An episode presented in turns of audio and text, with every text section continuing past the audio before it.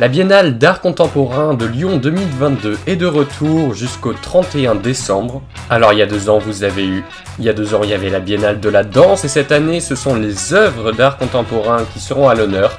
Donc vous avez bien sûr plusieurs endroits où vous pourrez y assister, notamment les usines Fagorbrand, vous aurez également le MAC Lyon, le musée Guimet à Villeurbanne, le MHL de Gadagne, vous aurez les musées des Beaux-Arts, le pavillon du 7e, le jardin du musée des Beaux-Arts, le musée de Fourvière et le parc de la Tête d'Or qui recevront des œuvres à cette occasion. Et vous savez quoi, ça démarre aujourd'hui dans tous ces endroits. Vous pouvez les regarder réservés sur les sites de ces endroits ou sur la biennale de Lyon toutattaché.com.